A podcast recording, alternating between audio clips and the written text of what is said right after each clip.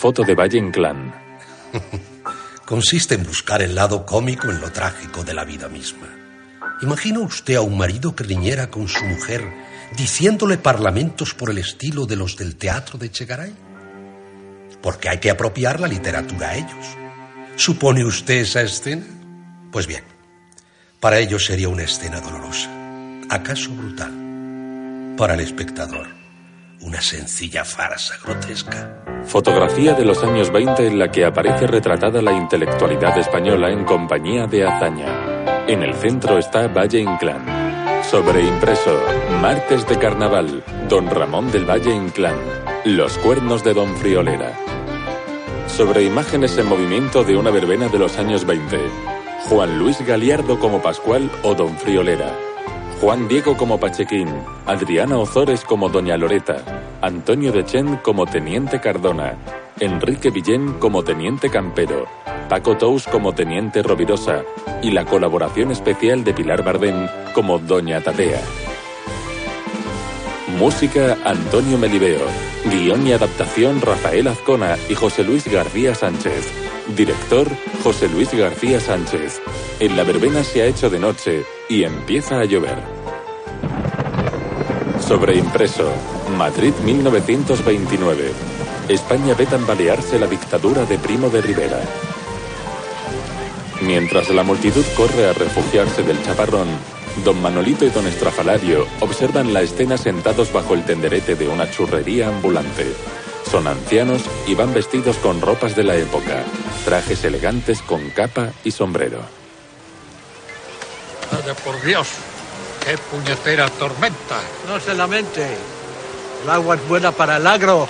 ¿Y qué le importa a usted el agro si no es terrateniente? Al churrero. Dos anises y unos churros. Marchando.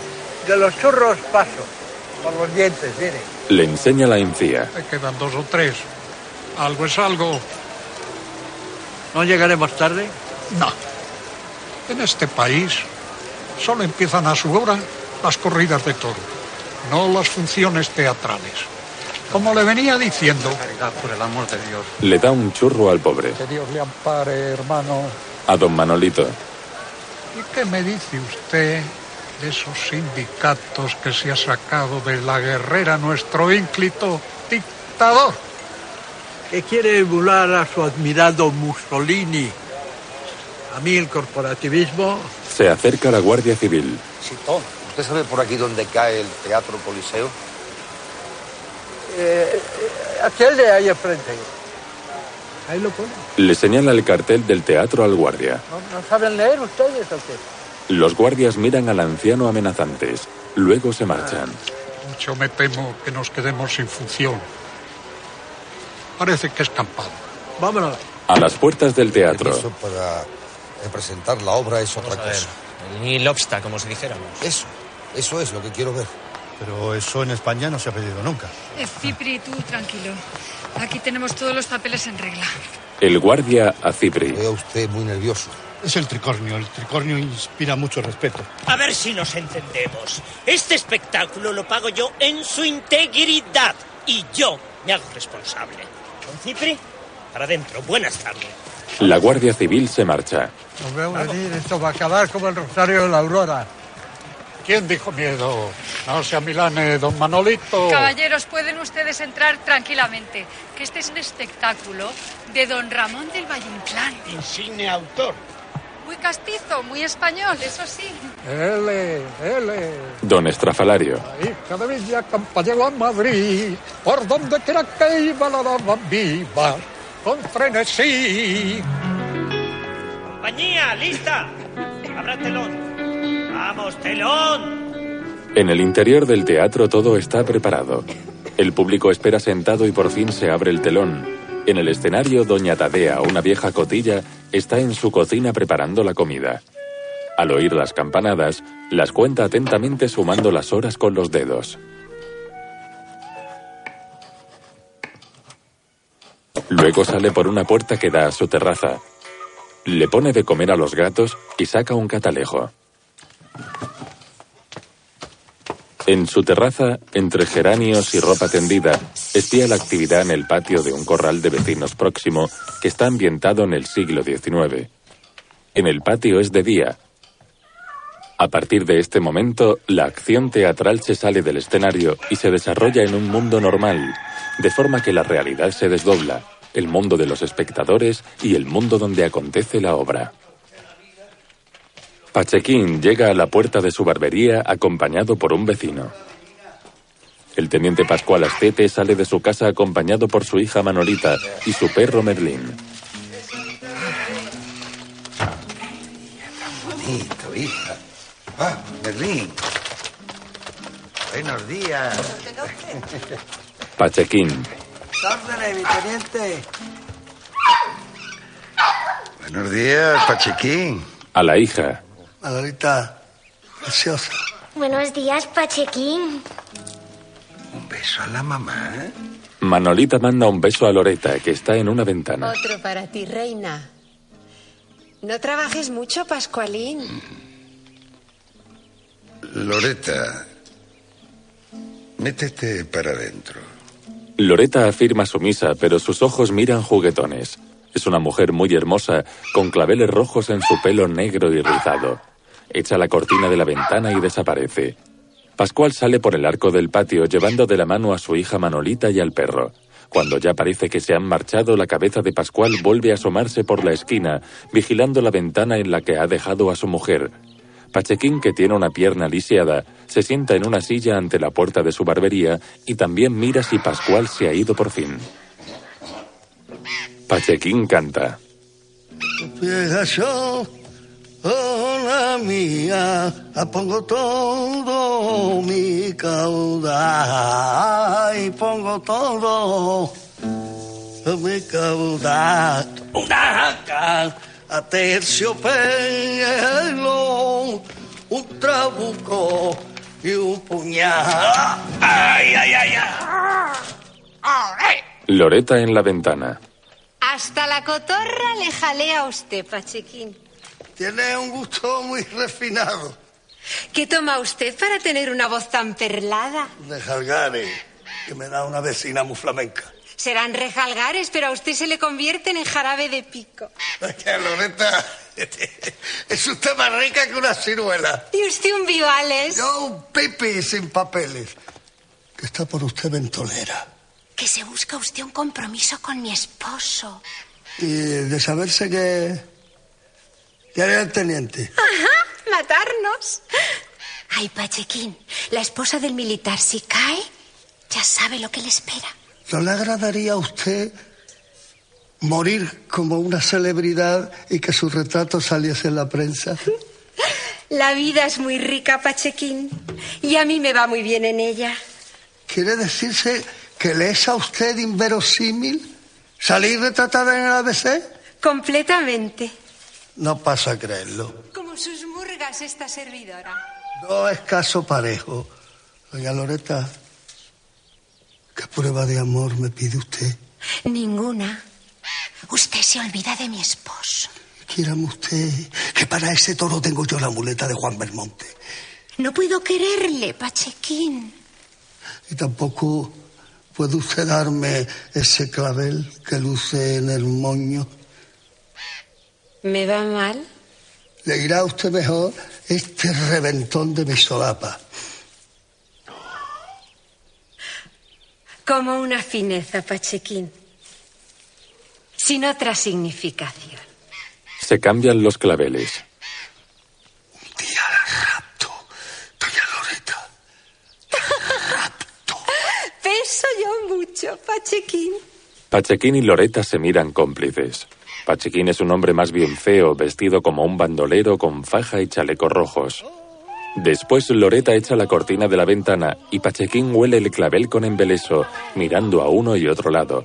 Pachequín vuelve a la puerta de su barbería. Doña Tadea deja el catalejo complacida. Besa a su gatito y luego se sienta en una mesa a escribir una carta.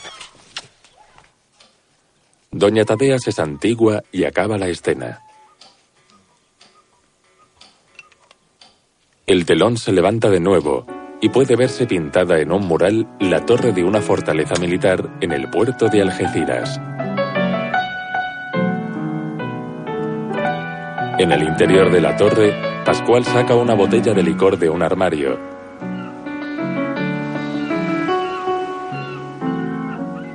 Lo acompaña Curro, un contrabandista. Pascual, llevábamos tratándonos hace muchísimos años. En la plaza de Algeciras lo he conocido yo a usted de sargento. Me acuerdo de aquellos conciertos. ¿Qué dedos tenía usted para la guitarra, mi teniente? Y lo sigo teniendo, curro.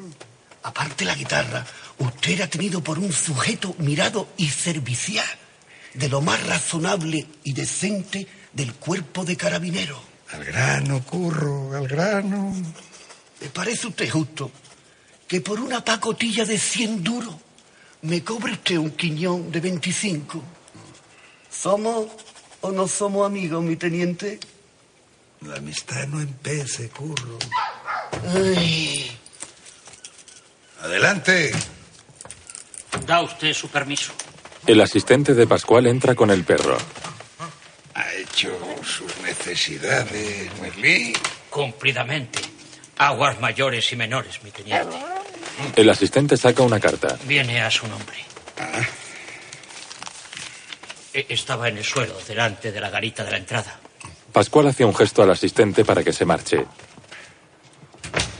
Curro se saca el dinero de la pechera. 24 y 25. Es usted inhumano, don Pascual.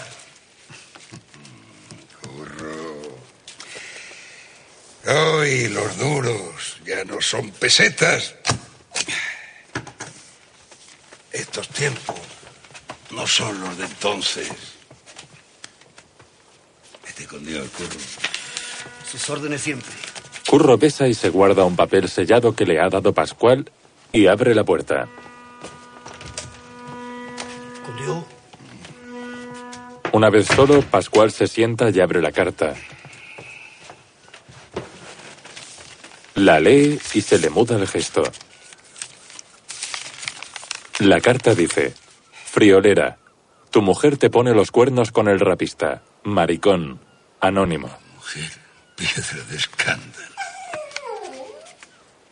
Pueblo de canallas. Afortunadamente, no pasará de una vil calumnia. Pascual agita la carta en la soledad de su oficina. Yo no me divorcio por una denuncia anónima. Rompe la carta. La desprecio. Pascual coge un guardapelo del escritorio y lo besa. Hay mechones morenos dentro. Loreta, seguirás siendo mi compañera. El ángel de mi hogar. Nos casamos enamorados y eso nunca se olvida. Matrimonio de ilusión.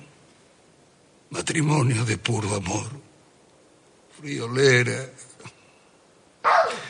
Poco a poco a Pascual se le cambia la cara. Sus ojos reflejan sospecha y miedo. Tiene un bigote cano y va vestido con su uniforme militar. Esta infamia fuese verdad. Friolera. La mujer es frágil. Pascual se pone a rebuscar en la papelera. Estoy acordando yo del caso del teniente Capriles, que no era un cabrón consentido, pero se lo achacaba. Y cuando lo supo, mató como un héroe a la mujer, al asistente y al gato. Merlín mira a su dueño espantado. Tres militares jugando al billar. Un teniente tuerto mea en un orinal que hay en una esquina de la habitación. Se limpia las manos en las traseras del pantalón y vuelve a la mesa. Señores, El teniente tuerto este anónimo viene a confirmar lo que ya se andaba de boca en boca. enseña una carta igual que la que ha recibido Pascual.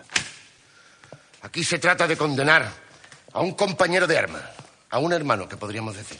Los otros militares leen el anónimo. Comienzo por advertirle a mis queridos compañeros que en puntos de honor me pronuncio contra todos los sentimentalismos. Un apuntador al que no se ve. En absoluto conforme. En absoluto conforme. Pero a mi ver deseo constatar que la justicia no excluye la clemencia. Hay que obligarle a pedir la absoluta. El ejército no quiere cabrones. El ejército no quiere cabrones. Evidente. El teniente tuerto sigue jugando al billar. Con el golpe, un ojo falso cae al tapete. En su oficina, Pascual. Oficial pundonoroso. Jamás perdona a la esposa adúltera. El paisano, Pascual se dirige a su perro. el propio oficial retirado, en algunas ocasiones muy especiales, puede perdonar. Se dan circunstancias. La mujer que violan contra su voluntad, la que atropellan acostada, eso sí, dormida. La mareada con, alguna bebida. Solo en esos casos admito yo la caída de Loreta. Y tampoco en esos casos podría yo perdonarla, friolera. Don Manolito entre el público del teatro. Esto, esto suena a Calderón. O al mismísimo Shakespeare. Pascual sigue cavilando. Y si cerrase los ojos para este contrabando, y si resolviese no saber nada, ¿qué culpa tiene el marido de que la mujer le salga cámara? Merlín, ¿dónde voy yo con mis cincuenta y tantos años averiados? Me reconozco un calzonazos.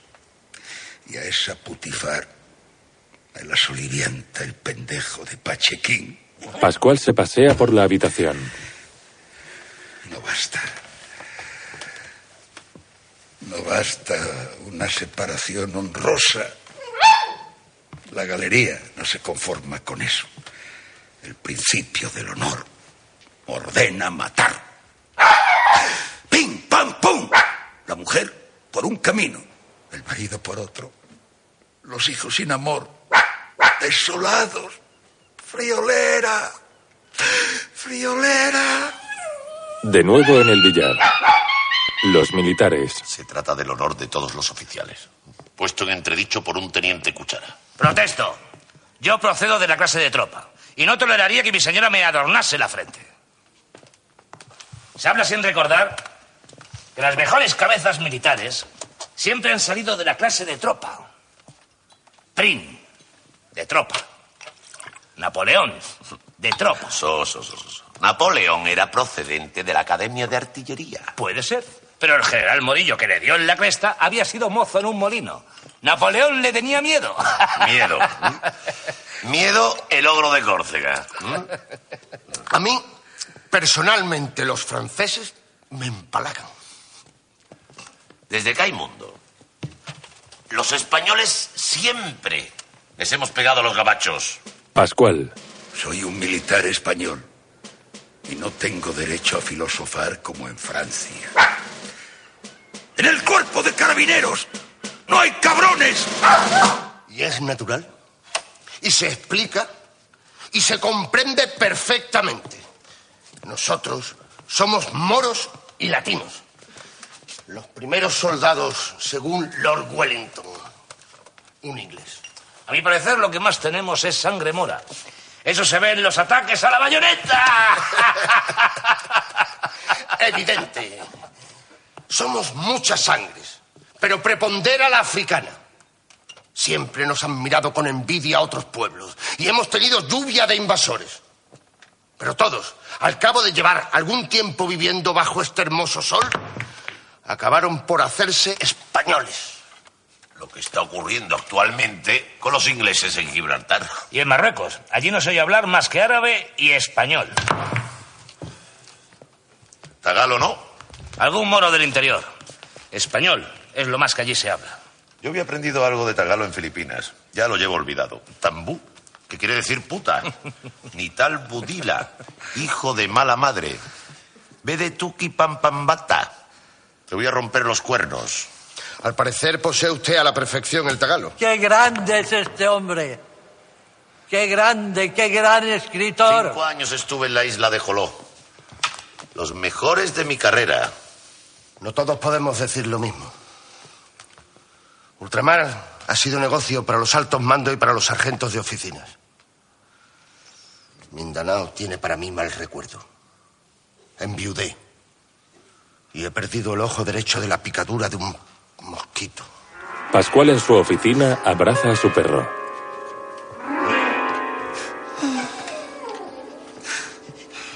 Yo era feliz sin saberlo. Y han venido a robarme la dicha. El canalla que escribió este anónimo es el verdadero canalla. Pero si esta calumnia fuese verdad, ateo como soy, falto de los consuelos religiosos y náufrago en la vida, en estos casos, sin un amigo con quien manifestarse y sin alguna creencia, el hombre, el hombre lo pasa mal. Amigos, Pascual suelta al perro y se levanta. no hay amigos. No hay amigos. El oficial se golpea la cabeza contra la pared y se baja el telón. Más tarde, en el patio del corral de vecinos, doña Tadea baja las escaleras de su casa con su mantilla puesta y su misal. Pachequín con otro vecino en el patio. Y esa banderilla al cuarteo. ¿Qué quiso su padre? Y se la puso. Qué artista eres. Purísima, doña Tadea. Doña Tadea saluda inclinando la cabeza y sale por el arco. Pero ve venir a Pascual y recula discretamente. Y encima, llevando la comida a casa. Oye, A su perro. los niños están muy buenos. Me gustan, ¿eh? Pascual entra en el patio. Doña Tadea espía escondida detrás del pozo. Pachequín. ¿Ha visto usted cómo come esa cotorra? Con una tinta. Salud, mi teniente. Una copita. Apártate, Pachequín. El apuntador. Tiene usted la color mudada. ¿Tiene usted la color mudada? No me interrogues. No me interrogues. Ya llegará ocasión de que hablemos. Conforme, mi teniente, no quiere serle molesto. Sus órdenes. Pascual descubre a Doña Tadea y la persigue. Doña Tadea. Doña Tadea. Merece usted ser quemada por bruja. No me falte usted. Está escrito el anónimo. Y le voy a arrancar esa lengua de, de- de- de- de serpiente. Usted me, me ha robado la calma. Piense usted si alguien no le ha robado algo más. ¡Bruja! ¡Asesino! ¡Asesino! Devuélvame mi, mi postizo y mi velo. Se atreve usted con una pobre mujer, pero con quien debe atreverse, mucha ceremonia. ¿Usted ha escrito este papel? Chiflado. Y aquí dice que soy un cabrón. ¿Lo sabe todo el pueblo? Pintura negra de Goya. Pintura negra de Goya. Pachequín. Eso le incumbe a usted averiguarlo. Doña Tadea coge su postizo y empieza a subir las escaleras. ¿A qué tanta pregunta, señor teniente? Usted puede descubrir el adulterio y dar a los culpables su merecido. La muerte. ¡Uh! ¡Ave María Purísima! Pascual recoge del suelo su kepis y se lo pone. Pisotea el cucurucho de boquerones fritos que ha caído al suelo y se tambalea hacia su casa. En la terraza de la taberna, Pachequín ve el estado del teniente y se calla. Otro vecino a Pachequín. Todavía no le has regalado unas ligas a la tenienta. No es mala mujer, ¿eh? Ya, cartagenera y esposa de militar. Pues dicho se está, que buen pico, buen garbo y buena pierna. Pascual abre la puerta de su casa triste y vacilante. Pachequín lo mira disimuladamente, apurando su vaso de vino. Pascual coge a su perro en brazos y entra en su casa.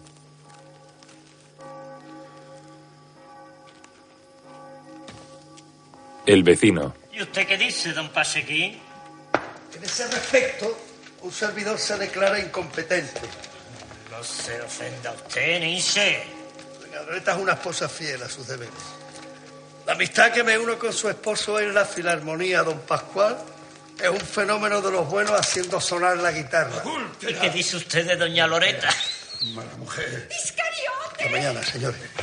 Todos los vecinos se acercan a la ventana donde se produce la pelea. Has abierto entre nosotros un abismo que los llamabas insondables. ¡Farolón! Es inaudito ¡Palabrotas no! dejarte cortejar. ¡Una fineza no es un cortejo! ¡Te mataré! ¡El quinto no matarás! Y no desearás la mujer de tu prójimo. Yo no tendré más remedio que mataros a los dos. Pascual persigue a su mujer con una pistola. Os mataré a, a los dos para lavar el honor de una estirpe. ¡Hazlo! Solamente por verte subir al patíbulo lo estoy deseando. ¿Sí? Pues mira, mira, mira cómo lo hago. Disipada. ¡Verdugo! ¡Asesino! Salen a la calle. Date a Dios. ¡Criminal! ¡Que con las armas de fuego no hay bromas! Fuera de mi vista. A los vecinos. ¡Fuera de mi vista! ¡Todo de su señora! ¡Que no, que no te la merece! ¡Ladrón de mi honor! Pascualín. Pascual. Pero la esposa adúltera. Pascual. No te ofusques. Os mataré a los dos. No des una campanada, Pascual. Pido cuentas de mi honor. No tiene usted razón, mi teniente. Falso amigo. Esta mujer tendría que ser sagrada para ti. Así la he considerado siempre, mi teniente. Loreta, ¿quién te dio esa flor que tienes en el rodete? ¡Una fineza! No, no, no, no, no, no, no ve usted en ello mala intención, mi teniente. Pascualín. Pascual, para ti. Ya nunca seré Pascualín. Per- perdone que se lo diga, mi teniente, pero no merece usted la perla que tiene. Con vuestra sangre lavaré mi honra. Vais a morir los dos. Sus órdenes, mi teniente. Atienda razones. ¡Ciego! ¡No ve resplandecer nuestra inocencia! Encomendad vuestras almas a Dios. ¿qué hacemos? Rezar, Pachequín. Tenga usted esta flor. Culpa de los celos de mi esposo. Mátame. Moriré inocente. Morirás cuando yo lo ordene. ¡Papito! ¡Papitulín! Hija mía, a tu madre. Manolita coge la pistola de la mano de su padre y la cambia por una muñeca. Luego lo besa.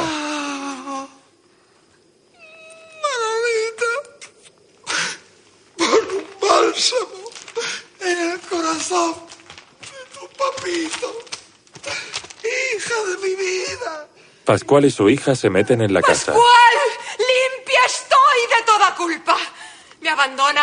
La mujer abandonada santa de ser para no escuchar al diablo. ¡Ah! ¡Dame tu ayuda, reina y madre! Pachequín coge en brazos a Loreta. Piso mucho. Mientras no pasa este nublado, acojase usted al abrigo de mis tejas. ¡Ole! ¡Viva tu madre! ¡El mundo me la da! Pues yo la tomo. Como dice el eminente Chegaray. Pachequín entra en su casa con Loreta. ¡Ole! Don La Estrafalario. risa y y las lágrimas son los caminos de Dios. Una vecina. Doña Tadea, lo ha visto usted, ¿no? Ay, piedra de escándalo. Doña Tadea se santigua y se mete en su cocina. En casa de Pachequín, Loreta, sofocada, intenta escapar a los besos de Pachequín. ¡Demonio tentador! ¿A dónde me conduces? A tu alcoba, prenda. Buscas la perdición de los dos. Déjame volver honrada al lado de mi esposo.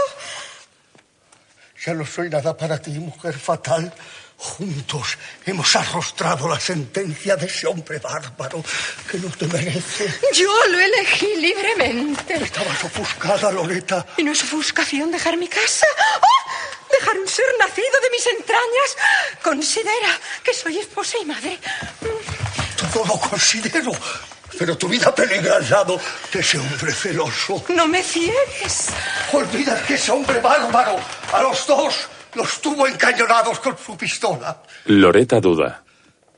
Qué mayor lazo para enlazar corazones. No pretendo romperlo, pero déjame volver al lado de mi hijo, que estoy en este mundo para mirar por ella Para nada más. y para quererte, demonio tentador. ¿Por qué? ¿Por qué entonces huyes de mi lado? Porque me das miedo. Tuvo que haberme desesperado, Loreta. Calla, traidor. Se cierra y se abre el telón. Esa misma noche, Pachequín y Loreta salen al patio de la casa. Si me amases, estarías recogida en mis brazos como una paloma. ¿Por qué así me hablas cuando sabes que soy tuya? Aún no lo has sido. Shh, Lo seré. Y te cansarás de tenerme, pero ahora no me pidas cosa ninguna. Pascual en su casa en pijama bebe anís a morro con la pistola en la mano. Pim, pam, pum. No me tiembla a mí la mano. Hecha justicia, me presento a mi coronel. Mi coronel, ¿cómo, cómo se daba la honra? Ya sé la respuesta. ¡Pim! ¡Pam, pam! ¡Listos! En el honor no caben las nubes. Si me corresponde pena de ser fusilado, pido gracia para mandar el fuego. Muchachos, firmes y a la cabeza. Adiós, mis queridos compañeros. No permitáis nunca el adulterio en el cuerpo de carabineros. Me pondré de rodillas. Pachequín se arrodilla. Pachequín, respétame. Yo soy una romántica. Ese achaque no me supera. Cuando te contemplo, amor mío, me entra como éxtasis. Qué noche de luceros. La propia. Pachequín se levanta trabajosamente y se abraza a Loreta. La propia para un idilio. Dame una prueba de amor puro. Lo que me pidas, amor mío. Ay. Ten un noble proceder y permite que me vaya. Pachequín besa galante la mano de Loreta. Adiós, Juan. Adiós, Loreta. Loreta se acerca a la tapia que separa el patio de Pachequín y el suyo. A Pachequín. ¿No quiere usted mirarme? No puedo.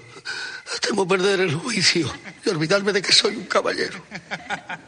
Parece teatro napolitano. Es de rosas y espinas nuestra cadena. Cortemos, Loreta, este nudo gordiano. Soy esposa y madre. En tal caso, prométeme ser mía. Tuya hasta la muerte. Loreta lo besa apasionadamente. Luego vuelve a dirigirse a la tapia e intenta escalar por ella. Pachequín acerca una mesa.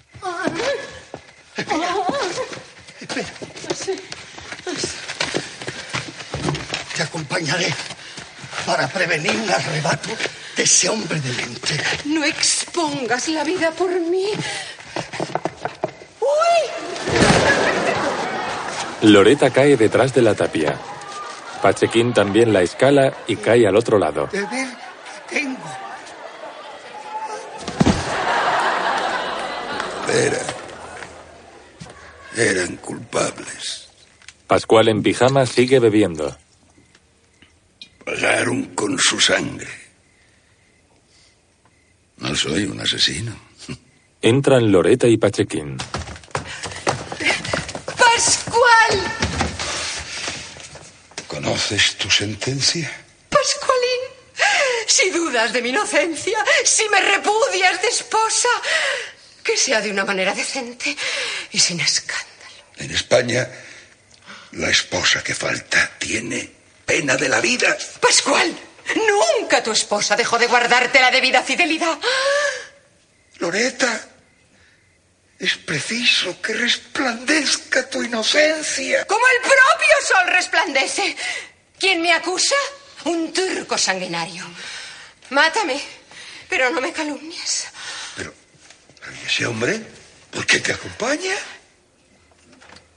Para demostrar que tiene usted una perla por esposa, una heroína. Pruebas, pruebas. ¿No le satisface a usted el hecho de que un servidor se constituya en su domicilio para hacer la entrega de su señora? Pachequín, deja el anís y abandona mi domicilio. No puedo soportar tu presencia. Es usted un dramático sempiterno, mi teniente. Pachequín, dudo si eres un cínico o el primer caballero de España. Teniente, soy un romántico. Cumplido mi deber, yo me retiro. El demonio te lleve. Pachequín se va. El demonio se lo lleve. Loreta coge la pistola. ¿Qué proceder el de ese amigo, Pascual? Es inaudito. Palabrotas no, Pascual. Eres un soldadote y no me respetas. Me avistaré con ese hombre y le propondré un arreglo a tiros. Es la solución más honrosa. ¿Y si te mata? Te quedas viuda y libre. Pascual, yo jamás consentiré que expongas tu vida por una demencia. ¿Y cómo vas a impedírmelo? Me tomaré una pastilla de sublimado. Loreta, el sublimado de la botica no mata. Pascual, tendremos que divorciarnos si persistes en tus dudas. ¿Divorciarnos? Tú quieres quedarte libre para marcharte con ese hombre. Pues sí, mira. Vamos a divorciarnos, pero entrarás en un convento de arrepentidas. Tirano. Es que has hundido mi vida. Pascual. Pascualín. Tienes una hija. Me tienes a mí. Ay, Loreta. Loreta se sienta en sus rodillas. Me has hecho dudar de todo. Pascualín, vamos a emborracharnos juntos. Emborracharnos contigo, ¿no? Te aborrezco. Pues te emborrachas solo. Loreta. Para olvidar, Naturaca. Bebe. no bebo. Te lo vierto por la cabeza. Espera. Tú. Tú. ¿Tú quieres embriagarme? eh? Te hará bien. Ay. Pues rechazo el expediente, mira. ¿eh? Loreta lo mira amenazante. Bebe. Si con esto olvidase. A lo menos dormirás. Y descansaremos. Y no dormiré, Loreta. No dormiré. Bebe. Loretita, ¿cuántas van? Que bebas. Los dos beben anís a la luz de un quinqué. Loreta con cara de agraviada. No es el perro. No. Es Pachequín. ¿eh? Loreta. Pon la sartén a la lumbre. Que me vas a freír los hígados de ese pendejo. Y tú te vas a tomar una tajada. Ya la cogiste. Anda, vamos a dormir. No, Loretita. No, a dormir no. Si tú estás en el lecho matrimonial, yo no puedo. No, no. Pues ahí te quedas. Loreta. Loretita. Loreta. Ay, Loreta. Donde hay amor, hay celos. Loreta se marcha escaleras arriba y deja a Pascual tumbado en el suelo. Loreta, pichona con su pichón. La hija le acerca al perro. Loreta, Loreta. Luego busca una manta y se la echa por encima.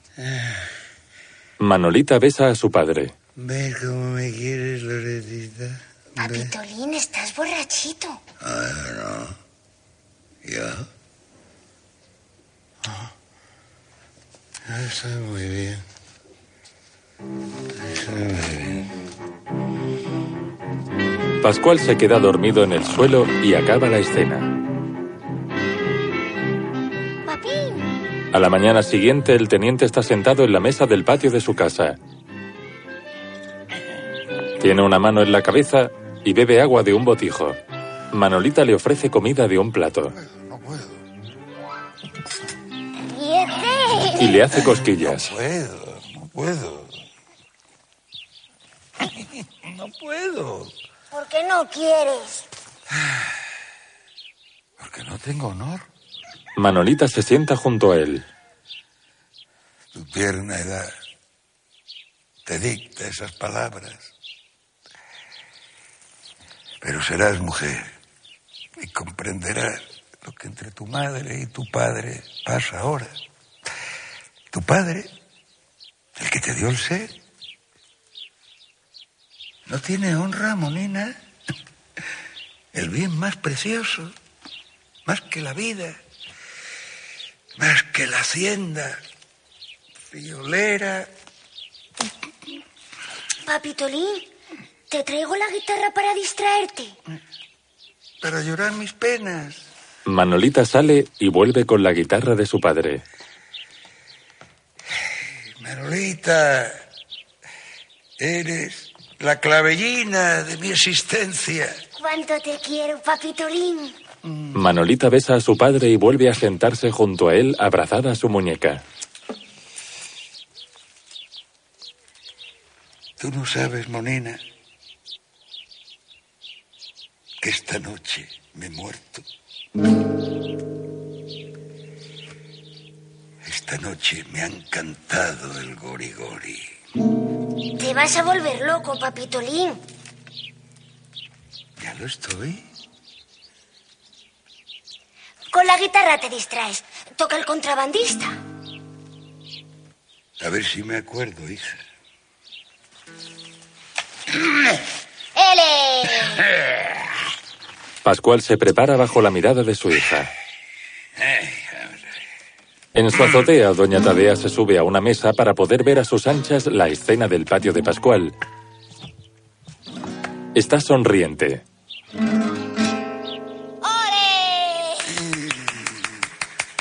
Gracias, hija, gracias. ¡Oh! Después del Tiberio de anoche, ahora está juerga. Tiene usted a todo el vecindario escandalizado, señor teniente.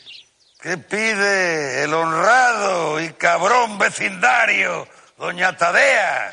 Para poner tachas, no es usted el más competente. Yo saco la cara por mi pueblo. Adulterios y licencias acá solamente ocurren entre familias de ciertos sujetos que vienen rodando la vida. Falta de ideales. Mengues, dengues y perendengues. ¿Qué picotea usted, doña Tadea?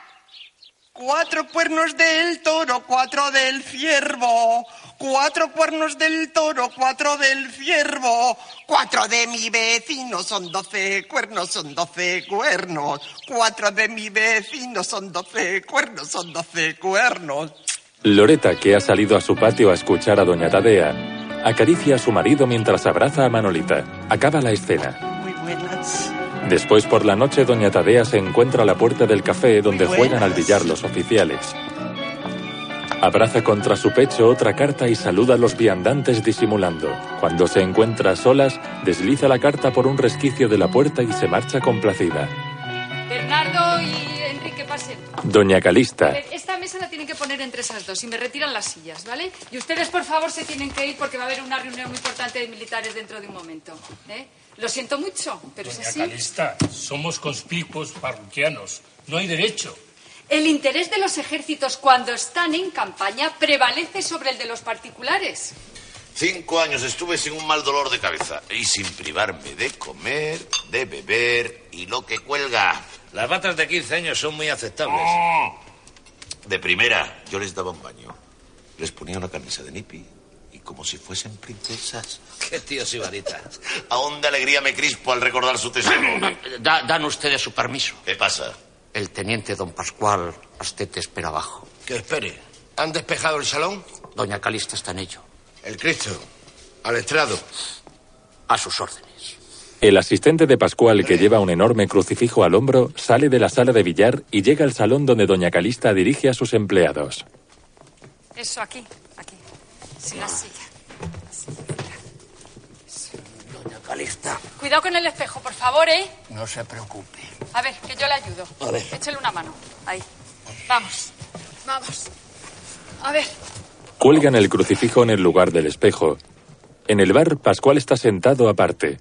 Curro está en la La barra. desgracia de don Friolera. Es un hombre decente. Pero ha pegado un cambiazo. Otro vendrá lo hará bueno. Por lo general, los oficiales son gente decente. Lo malo viene en la alta instancia. Esos solamente trabajan por miles de pesetas. La parranda de los guarismos se llama eso. Si usted no conoce esos suelos alfombrados. Pero tú, ¿sabe acaso en qué palacio entro yo? Yo tengo billetamen y papiro como para empapelar Banco de España. Corrillo. Tiene usted un telescopio contando. Menos guafraín. Doña Calista entrando en el bar. ¿Qué más les dará a ustedes jugar aquí? No es lo mismo. El naipe exige recato y silencio. Pues descansen. A Pascual. Buenas tardes, teniente. Buenas tardes, doña Calista. Tómense una copa que invita a la casa. Eh, doña Calista, se lo diré en verso. La munificencia no la redime de la prepotencia. Póngame a mí otra. Pascual suelta a su perro, se levanta y se estira la guerrera. Se acerca a la barra donde están Curro y Doña Calista.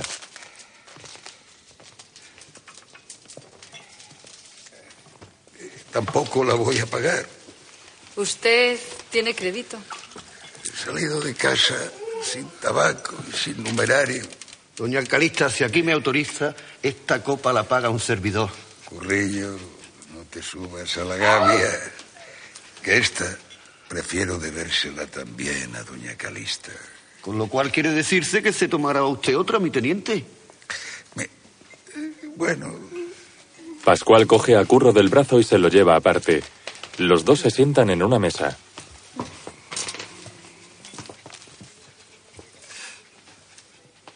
bebo para sacarme un clavo del pensamiento. Ni una palabra más. ¿Tú me comprendes? Totalmente. Tengo el corazón lacerado. Mi mujer me ha salido rana. Pascual mira a uno y a otro lado avergonzado. Tú lo sabías, ¿verdad? Curro baja la cabeza. Mi teniente corre el rum rum de que le forman a usted tribunal. Pascual bebe la copa de un trago. Fúmese usted este tabaco, mi teniente. Engañado por el amigo y por la depositaria de tu honor. ¿Para qué nacemos? Somos las consecuencias de los buenos ratos habidos entre nuestros padres. Pero fúmese usted el cigarro. Mire, mire cómo me tiembla la mano. Una pregunta. Venga. Mi teniente, de tener que solicitar el retiro, ¿cambiaría usted de residencia? Pascual mira a Curro extrañado. Por la verdad, es que en eso no he pensado.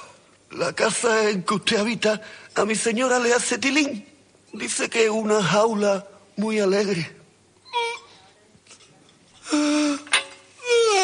El camarero con una botella. ¿Otra?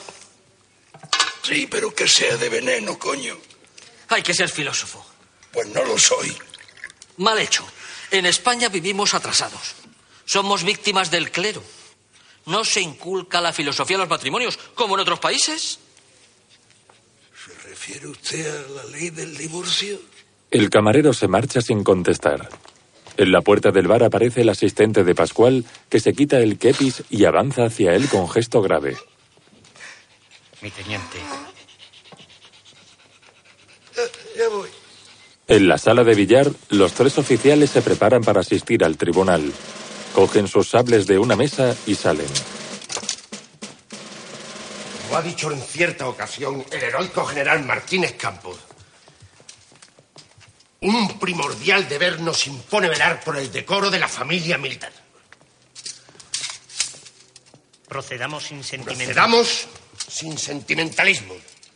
Castiguemos el deshonor y exoneremos de la familia militar al compañero sin. sin. quieto, quieto. El teniente tuerto se recoloca la prótesis del ojo. Es el presidente del tribunal. El apuntador. La cuestión está. La cuestión está situada entre estos dos conceptos, que llamaremos de justicia y de gracia. Primero, al teniente don Pascual Astete y Vargas se le expulsa de las filas pronunciando sentencia un tribunal de honor. Sí. Segundo, se le llama y amonesta y conmina de un cierto modo confidencial para que solicite la absoluta. Sí. El teniente tuerto humedece la prótesis en un vaso de licor. ¿Qué retiro le queda? No se muere de hambre y junta al retiro dos cruces pensionadas. No hay como esos pipis para tener suerte. Yo no tengo ninguna pensionada. Y he estado en Joló, en Cuba y en África. Pero usted ha estado siempre en oficinas. No todas las cruces se ganan en campaña. El rey tiene todas las condecoraciones.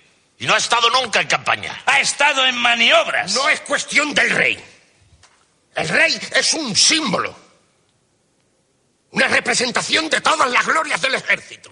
Naturaca. Con permiso. Pascual llega al salón tirando de la correa de su perro y se coloca delante de la silla que hay frente a la mesa del tribunal. Puede sentarse. Gracias. Pascual se sienta y mira a los oficiales con pesadumbre. Teniente Astete, Pascual baja los ojos avergonzado. He resuelto no hablar de ese asunto. en la reunión se ha acordado que usted solicita el retiro. ¿Y por qué? Porque no tengo honor. Sobre nuestras decisiones no admito controversia. Mis cuernos no son una excepción en la milicia. Los otros dos oficiales se hablan aparte. Respete usted el honor privado de nuestra gloriosa oficialidad. Ningún militar está libre de que su señora le engañe. Friolera.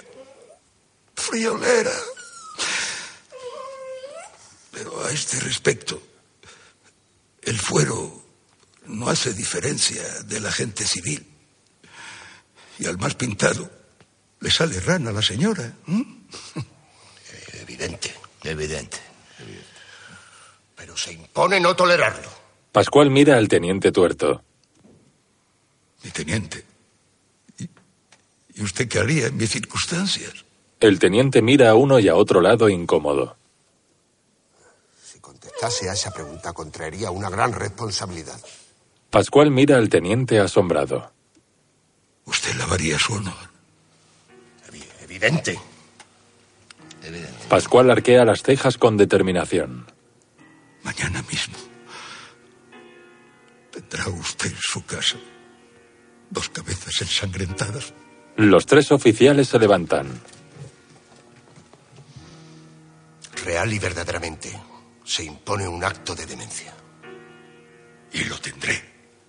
El teniente tuerto se acerca a Pascual con firmeza y respeto. Se coloca bien el parche. Teniente Astete, choque usted esa mano. Deme un abrazo. Los dos hombres se funden en un abrazo lleno de dignidad militar. Luego el teniente se cuadra y sale. Uno de los otros oficiales. Pulso firme. El segundo oficial también se cuadra, saluda y sale emocionado. El tercer oficial. Ánimo sereno. Si hoy tengo perdida la estimación de mis queridos compañeros, espero que pronto me la devolverán. Yo también confío. El Tribunal de Honor confía en la palabra de usted y suspenderá toda decisión. El tercer oficial se cuadra lleno de admiración. Entre el público, don Estrafalario. Este don Ramón es gigantesco. Un auténtico monstruo. ¡Pam, pam! ¡Sangre y honor! Pascual coge en brazos a su perro y lo abraza. Se sienta en la silla y se le acerca a su asistente con paso indeciso.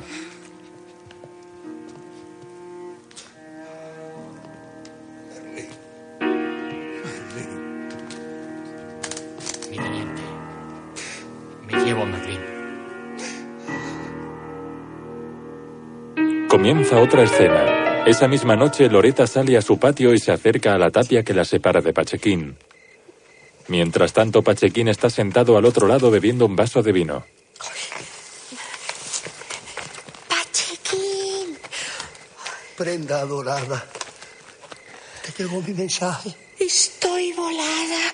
A mí poco me importa morir, pero me sobrecoge pensar que peligra la vida de un sujeto de las circunstancias de usted, Pachequín. Así habla el amor. Por lo demás, un hombre es como otro. Y servidorcito no le teme al teniente. Es un sanguinario. Yo, donde le vea venir frente a mí, le madrugo. Pachequín hace gesto de matarlo. Mi corazón enamorado no puede consentir que una esposa modelo sufra pena que no merece. Si ese hombre demente se satisface con beberse mi sangre, me alistaré con él. Se la ofreceré en holocausto a cambio de salvarte. Yo soy quien debe morir. Morir o matar a mí me sale por nada. No me sobresaltes. ¿Qué pretendes? Que mires de salvar tu vida. Dame tú el remedio. ¿Acaso no está manifiesto? Pídele alas al amor. Deja ese calabozo, Loretita. Deja esas tinieblas. Calla. Si me amas, calla. No me ofusques. Soy una débil mujer enamorada. Enardecido por sus deseos, Pachequín se aleja de la tapia en busca de la silla y de la mesa que lo ayudarán a saltársela. Loreta mira nerviosa hacia su casa. Pachequín se sube torpemente sobre el muro y busca un sitio en el que poner las piernas. ¡Muéstralo! ¡Loretita! Loreta corre a buscar un sillón para frenar el batacazo y Pachequín cae sentado con su pierna lisiada tiesa. Ay, ay. Ay. Y tú sabes a lo que te obligas. Por ventura lo sabes. Una mujer es un peso muy grande. Una mujer, si media el amor, es un peso muy dulce. Luego sentirás el empalago. De calumnia. Tu desvío sería para mí una puñalada traidora. Juan Pacheco no da esas puñaladas. Pídeme el juramento que te satisfaga. Tirano, manifiesta claramente el sacrificio que pretendes de esta mujer ciega. Me sigas, te conduciré al fin del mundo. Lejos de aquí pasaremos por dos casados. ¡Oh, tentador! Mira mis lágrimas, ya que mirar no sabes en mi corazón. Juan Pacheco, Soy madre.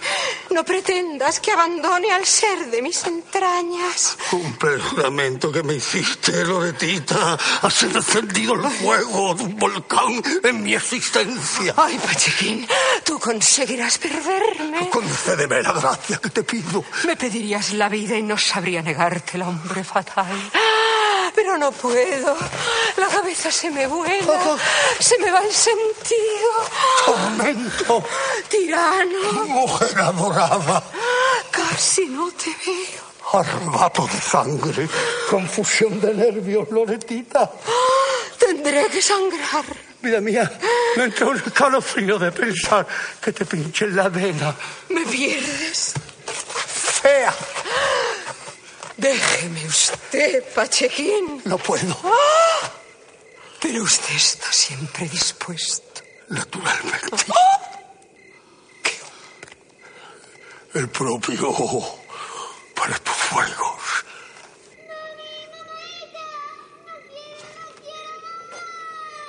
¡Calla! La niña se ha despertado y llora de miedo. ¿No la oyes, tirano? ¿No te conmueve el llanto de ese ángel? Sabía, Pachequín, excitado todavía, mira resignado a Loreta. es fruto de tus entrañas y no puedo menos que conmoverme. ¿Y quieres que por seguirte desgarre mi corazón de madre? Este nudo gordiano lo corto yo con mi navaja barbera. Tú me sigues y ese ángel nos acompaña. Loreta, vea por tu hija. Tendrá en mí un padre, como si fuese huérfana. Hombre funesto, ¿sabes a lo que te comprometes? No me hables más, madre atormentada. Vea por tu hija. Seré tu sierva. Corre. Vuelo. Loreta entra corriendo en la casa. Mientras tanto, Pascual llega al corral de vecinos por la puerta del arco. A su perro. Merlín me quejaba de mi suerte. Y nada me faltaba. Todo lo tenía dentro de la jaula. Cuando me entero. Cuando todo lo pierdo. Pascual lleva en brazos al perro. Estas trastadas no pueden ser obra de Dios. Y el que las sufre, no se le puede pedir que colabore con el Papa. ¿Eh, Merlín? Pachequín mirando al cielo estrellado. Divino Antonio, solamente en esta hora te pido salud y que no me falte trabajo. En adelante tendré que mantener dos bocas más, son obligaciones de casado. Ya ves tú que me hago el cargo de una familia abandonada. Divino Antonio, preserva mi vida de malos sucesos, donde se cuentan los acaloramientos de un hombre bárbaro. El barbero se santigua con miedo. Mientras Pascual entra en su casa con el perro en brazos. Lo suelta amorosamente y agarra una botella de anís, de la que empieza a beber a morro.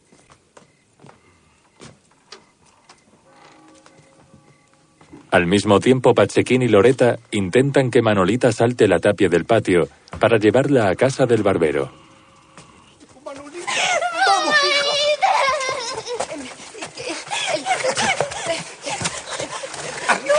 ¡Mamaita, no me dejes! Pascual bebe ajeno al alboroto. ¡Manolita!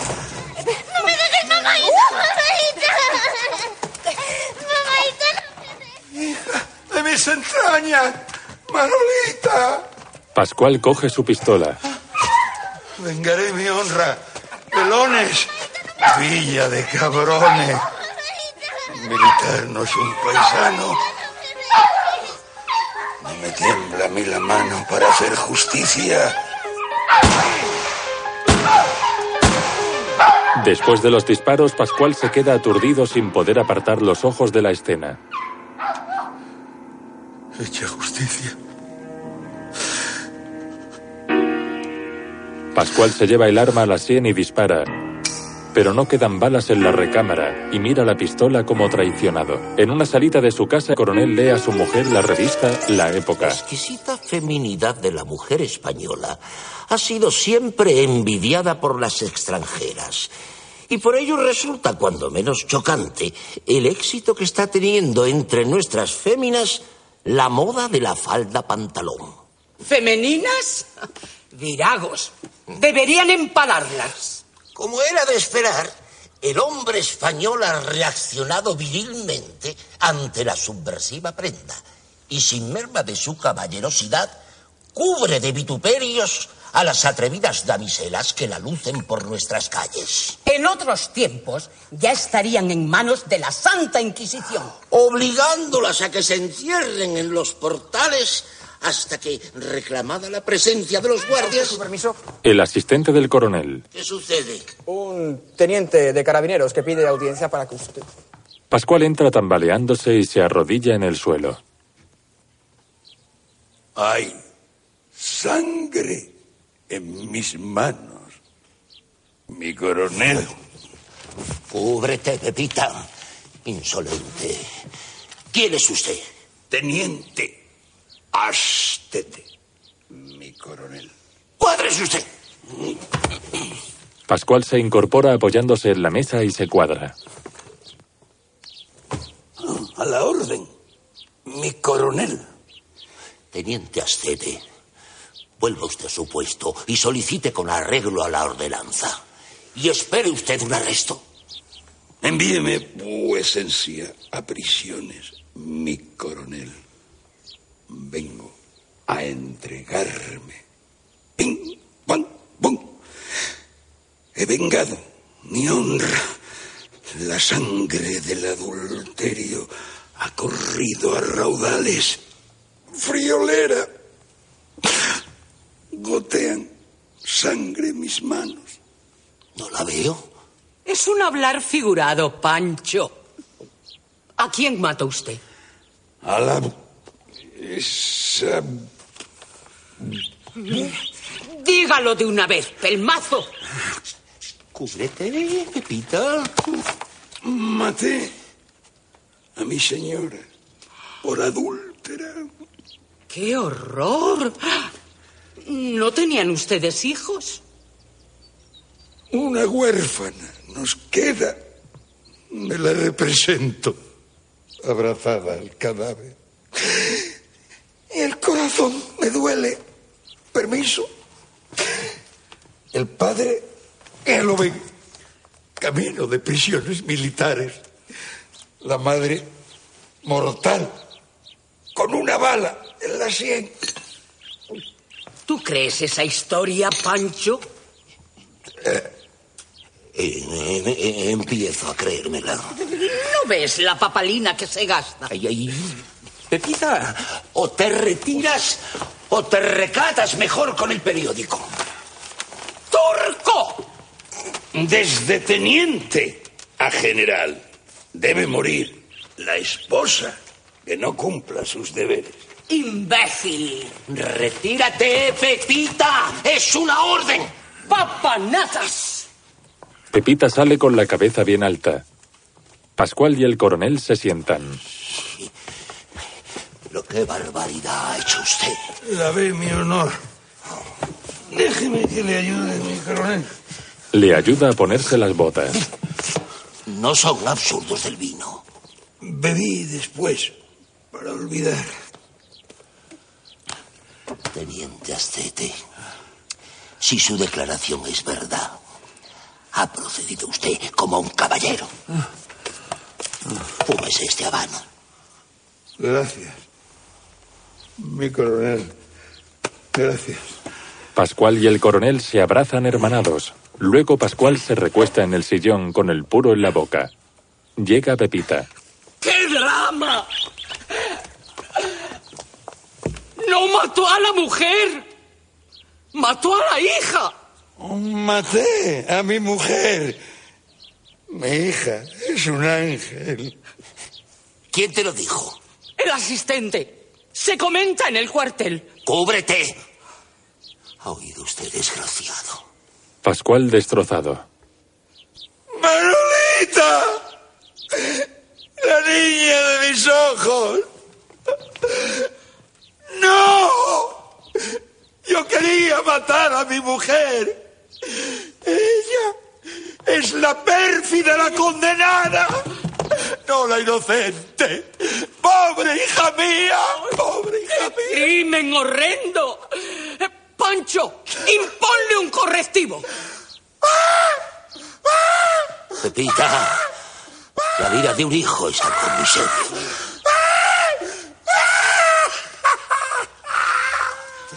Teniente Astete, ha perdido usted la cabeza. A Pascual. ¡Idiota! Teniente Astete, pase usted arrestado al cuarto de banderas. Mi coronel, me estoy muriendo.